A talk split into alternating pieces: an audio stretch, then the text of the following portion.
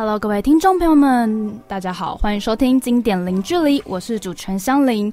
今天节目一开始，我们就来聊聊脱口秀。脱口秀最近还蛮红的。脱口秀呢，它的英文有分为 talk show，还有 stand up comedy。其实这两个是完全不一样的。艺术形式，那我们通常说的 talk show 比较容易会用在是谈话性节目，不会用在单口喜剧。不过不管是哪一种脱口秀呢，不管成功与否，很大的程度都会取决于主持人的个性、主持技巧还有魅力。那么今天呢，我们就来欢迎凭借着与众不同的观点还有发言，却能够让众多观众印象深刻。接下来这句重点啦，他是以人类观察家身份演出搞笑的影视作品《嗨咖邱志恒》。耶耶耶耶耶耶耶耶耶耶耶！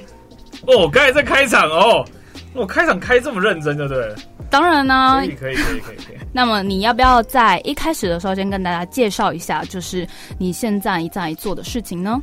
呃，其实说实在啦。你说我多了解脱口秀这个东西的渊源，或者是你说的这个 stand up 这个东西的渊源，其实我没有非常了解。嗯，然后呃，我会做这件事情是因为啊，我就真的喜欢这件事情。这个东西是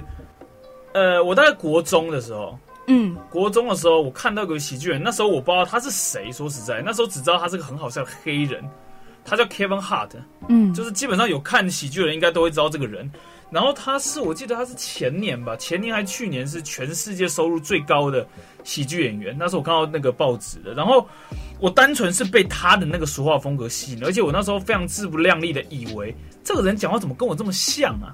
我是真的这么觉得哦。嗯，而且我当时不知道他神的程度在哪里，我只觉得哇，这个人跟我讲话好像哦，而且他他讲话跟我像是他把我内心的声音讲出来了。我所谓内心的声音是指就是你有时候。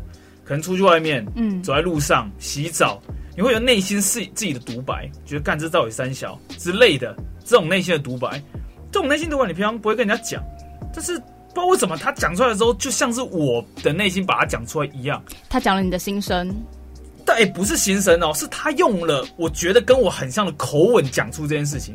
不是他讲出我的心声，嗯，是他的口吻跟我好像，跟我那个内心的声音好像。但是我很少用这这么内心的声音讲话，是因为基本上这么内心的邪恶想法是比较不会说出来的。所以我那时候深受吸引，是因为这么肮脏、下流、狗屁倒灶的东西，怎么可以拿出来讲，而且成为一段表演？所以我大概国中那时候，我就莫名的开始看了这种形式的演出。就国中，而且高中那时候我就很愤世嫉俗。国中、高中啊，陆续看了很多喜剧演员，一直到我一直到大学之后看的更多了。之前都不知道他们是谁。然后我是到大学之后，尤其到最近，其实是最近这件事情是我最近才开始做的。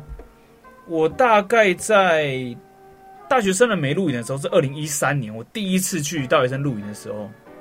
然后时过了一两年，我因为我记得是因为贺龙，呃，博文夜秀的贺龙，他是他是在我大学生的没的学弟，他比较晚进来，可他年纪其实比我大，嗯，他比我晚进来，然后。那时候贺龙就在卡米蒂那边讲脱口秀了，然后那时候我一直一直很喜欢这个表演，但我从来没有尝试过。啊，是因为贺龙还有黄豪平啦，嗯，那时候贺龙跟黄豪平那时候呃，他们都是之前都路过大学生的人，然后我们就因缘际会就认识，对，然后我们就跟他聊起这件事情，他说哎，台湾有地方可以讲，我说哇，台湾竟然有这种地方可以讲，所以我大概在二零二零二零一四二零一五。我就去卡米蒂试讲了几次，那时候我没有非常认真在做这件事情，我只去试讲而已。因为呃，国外的喜剧文化是它会有某一天是开放给所有人都可以上去讲的，它叫 Open m i 嗯，所有人都可以上去讲。然后卡米蒂 Open m i 是礼拜三，然后我那时候礼拜三去的时候还是卡米蒂的第二个地点还是第一个地点忘记了，在松烟附附近的一家那个什么什么咖啡，然后楼下就是喜剧俱乐部一个地下室。我那时候小众到靠背，他说，他说全台湾在讲这个字，可能不到十个吧，我不知道啊，我我我是很后期才加入，因为前前期有一群一群前辈们胼手知足的努力开创了这个喜剧文化，那我是后来才进去的，然后那时候是就可能说那时候贺龙跟黄豪平引介我去的，然后我就大概讲了两三次，然后就讲的超级霹雳无敌烂，然后那个好像我还有录起来，反正就讲的真的很烂。但我后来啊，因为道学生的关系，我就没有做这件事情了，我就更专心在电视圈。嗯，然后电视圈弄弄弄弄弄弄弄到大概两三年前吧，到底是收掉了。然后我开始去其他节目上其他节目，然后我又觉得这个东西好像可以再重拾兴趣，但又没有个很好的舞台。直到直到伯恩在去年，因为那时候伯恩我在当兵的时候，哦，伯恩红的超快的。顺便一提，我在很久以前在卡米蒂的游走期。卡米蒂有一阵子，因为松烟附近的房租太高了，他搬地址，嗯，他搬到呃，反正各个地方很奇妙的地方，我不知道去哪。那时候那时候去的地方是松烟的一家奇怪的书店，它不是奇怪的书店，它就是书店，我像骂他一样，我们在骂他。他是一家书店，然后我们就那边讲。那时候我第一次遇到伯恩，啊，距今哇靠，大概三年前，大概三四年前。然后那时候我就觉得这个人很怪，他真的很奇怪哦。而且伯恩其实他本人也是超奇怪的人。奇怪，怎么说？他非常非常，我觉得他跟柯文哲有差不多的症状，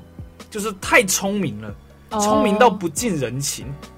因为他就是个超级，我完全可以感受到他是个超级聪明的人。然后那时候他在练一种喜剧形式，就是就是我忘记他准确的中文叫什么。我举例好了，大概是一两句话就是一个笑点，那个叫做什么 one liner，我忘记它这个一个英文的专有名词。没关系，我们先听个音乐，然后让你想一想。然后在这边呢，先跟大家分享一下刚才讲的呃单口喜剧。其实如果要用一句话来形容，就会是一个人拿着麦克风，用说话的形式表达他的观点，并且呢让观众笑出来。想到了刚才要说那个一句话一个笑点的，呃，就是属于那种讲话型的短笑话，但他又跟普通笑话的构成，大家都听过，有个人叫小沙都被端走了，就是它是一个用完那个文字的游戏。对，但是我觉得脱口秀比较像是去呈现一个人的观点吧。对对，一个人观点跟某种讽刺的社会现象啊，反正我觉得那概念不太一样，我不知道怎么去形容。所以脱口秀其实很难在一个可能电视场域或是其他地方表演。然后我刚刚说的，我为什么会讲到这个东西，是因为我第一次遇到伯恩的时候，伯恩就在练那种很短的笑话。我举个例子，像是女生遇到喜欢的男生的时候，声音会不自觉的提高。我知道那个，但女生跟我，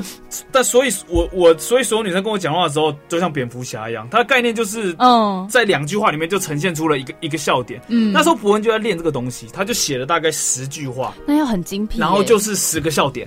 哎，其实很不容易。然后那时候我就看到伯恩在练，我就这个是什么奇怪的的东西？因为我我那时候是接触电视录制的，我根本不知道这个东西哦，原来有个专门的练习法是专门练笑点的。然后我才知道了这个。然后后来去跟博文聊一下，他就是很怪，但我一直不知道他到底是个什么人。然后直到他因为一个段子，就是大奶维那个段子红了，然后我去当兵了。啊，当兵出来真的是刚当刚出来的时候，二月多，我还是记得去年的二月多的时候，当兵刚出来。然后伯恩在 Two Three Public 一个喜剧俱乐部，他其实不是喜剧，他是一个酒吧。他酒吧楼下也是个一个也是个那个地下室，他就在那一边办了 Open m i 每个礼拜四。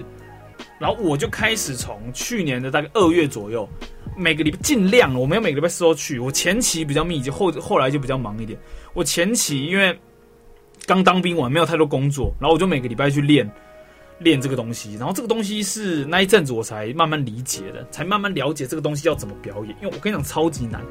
我认为它是我接触的所有表演形式里面最难、最难、最难的一种。那像你这样子准备表演，你会怎样准备？我估计每个准备每个人准备法都不一样。嗯，然后我自己的准备法是因为我很需要，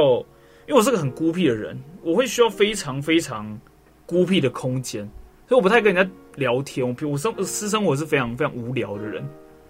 然后我会很希望让自己让让呃，我必须让自己变成一个，我不知道你有没有看黑子的篮球，它是一部动漫的，对不对？反正其实很多漫画都有讲到这个概念，这个概念叫做 zone，有超级中二的概念哦。呃，它有个科学一点的解释法，就是心流哦，有最近很红这个词。对，它就是你非常专注于某一件事情的时候，你会忘记时间的流逝。对的这个概念，我会让自己变成那样的状态，就是你完全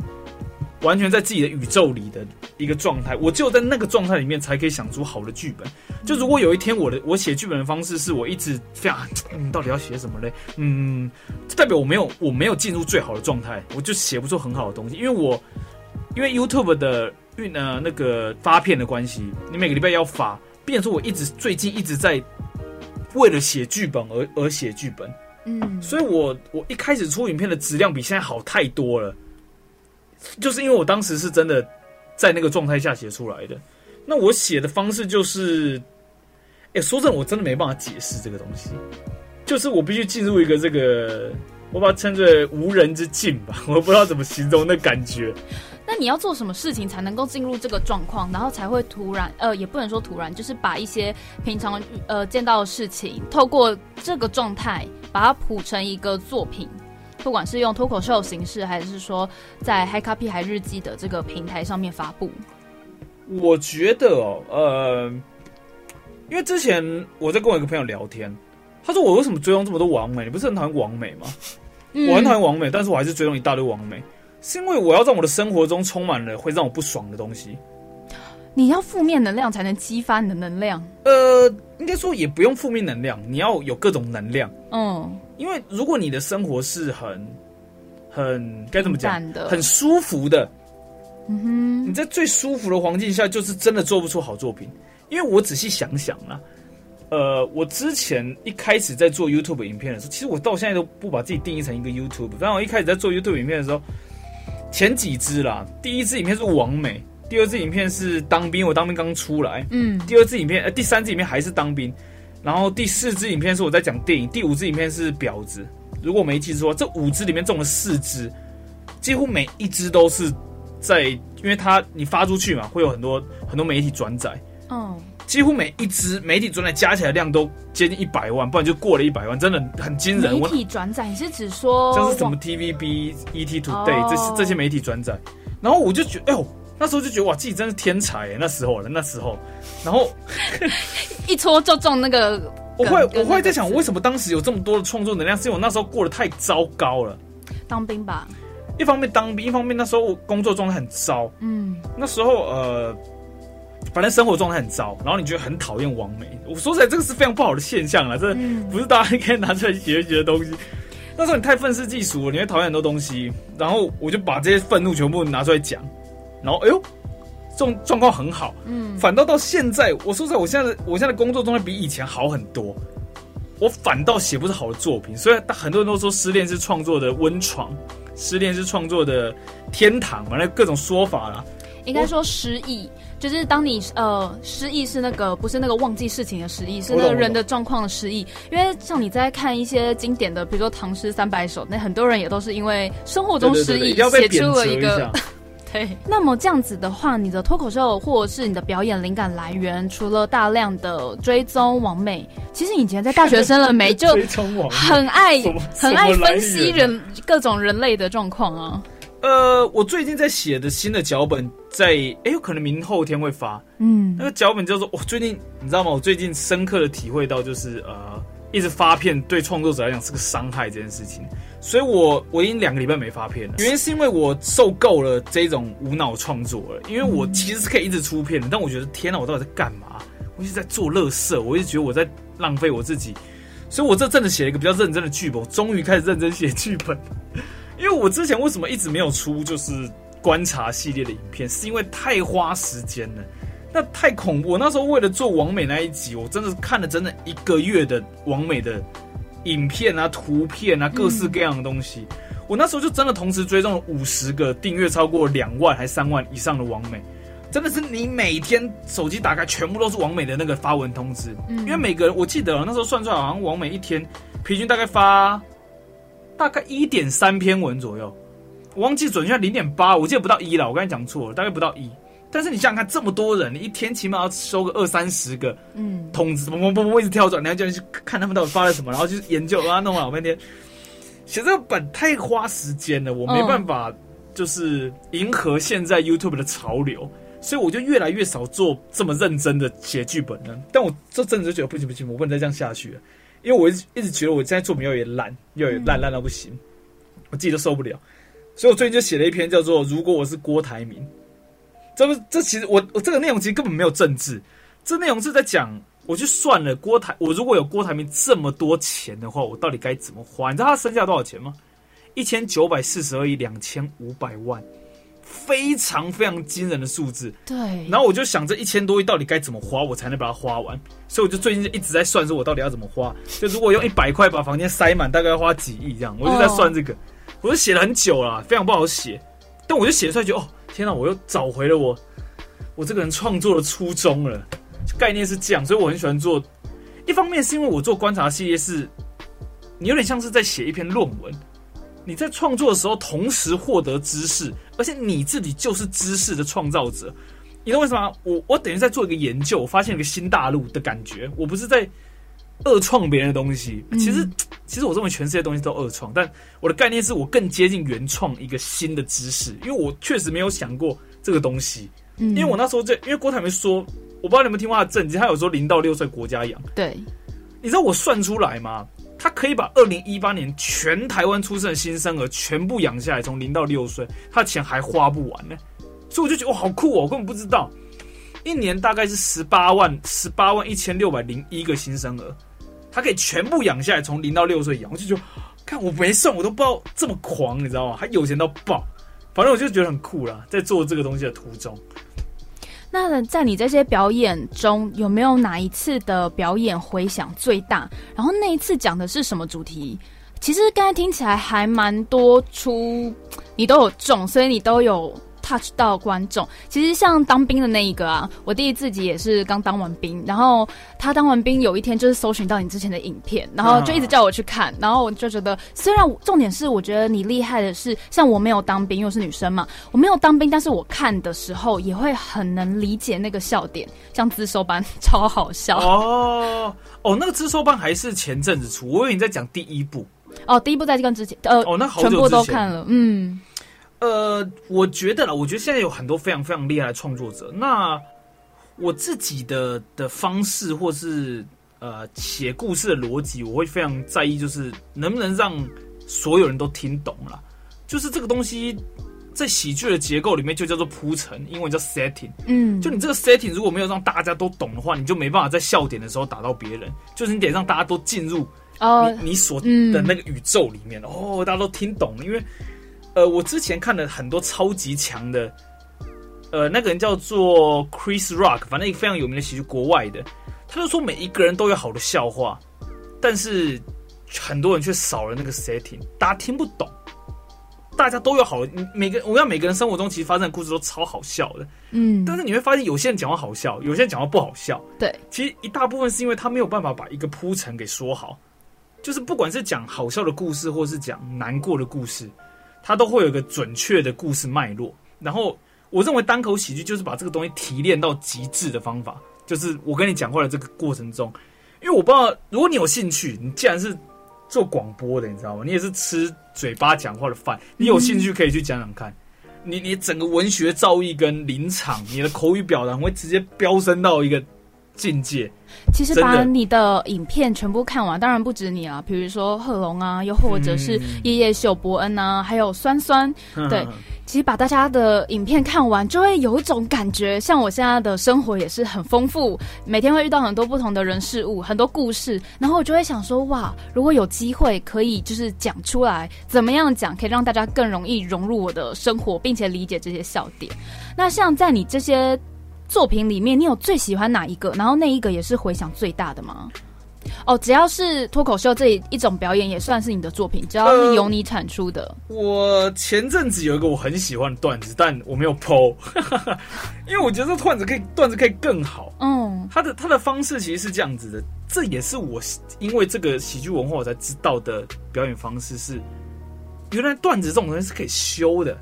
因为之前在电视表演的时候，我们所有东西都一次性的。你这段表演过之后，你就不能再表演过表演了，有点像魔术。对对对，但是我也是因为伯恩或是一些大喜剧前辈们，就你刚才提的都是我的前辈们，酸酸贺贺龙基也都算我的前辈，在这个领域的话，哦，原来这个东西是可以你今天去讲了，open m i 就是拿来试的，open m i 讲完之后，哎，不对，怎么这个地地方他没有笑？你就把这个换个方式讲，嗯，所以我才发现，哦，原来这个东西可以修。那我前阵子有一个我自己很喜欢的一个段子，但我认为它可以更好，所以我就没有剖了。而且笑话其实跟 breaking 的招一样，就是那些，但是怎么逗？哎，不是就是那些，breaking 的招就像是啊，例如鞍马风车，好了，一个 breaking dancer，他跳完这招的话，大家就想看他新的招。他如果今今天鞍马鞍马过了，那下次鞍马就觉得他没招了。这跟魔术跳其实有一个共同的逻辑，笑话也是这样，而且笑话我认为尤其这样，笑话是很难同一个笑话再讲一次的。但是国外的喜剧文化是可以的。那我我其实不知道国外喜剧文化是是伯恩跟我讲，我也是跟一些一些国外长大的讲这个东西的人问我才知道，国外是这样子，国外是我就是想听你讲某一个段子，例如好，我有个成名段子是当兵好了，嗯，我就想听你讲那个当兵的段子，跟我们台湾的歌手就想听你的成名曲经典创作一样，我才知道哦，原来是这样，我完全不懂这个文化，所以国外为什么有一些。一有一些非常厉害的喜剧，他们做的段子是可以广为流传的，它成为一个经典的经典，就是因为他们一直去修这个段子，而且国外很大，呃，例如好了，美国好了，他可以写完一个东西，他在这个 open 麦练一下啊，可能可能几百个人听到了，他再跑去那个地方讲讲讲讲，因为人很多嘛，他不会一直听到重复的，所以你修完那个很强的段子，一个小时的段子好了，你就可以巡回全美表演。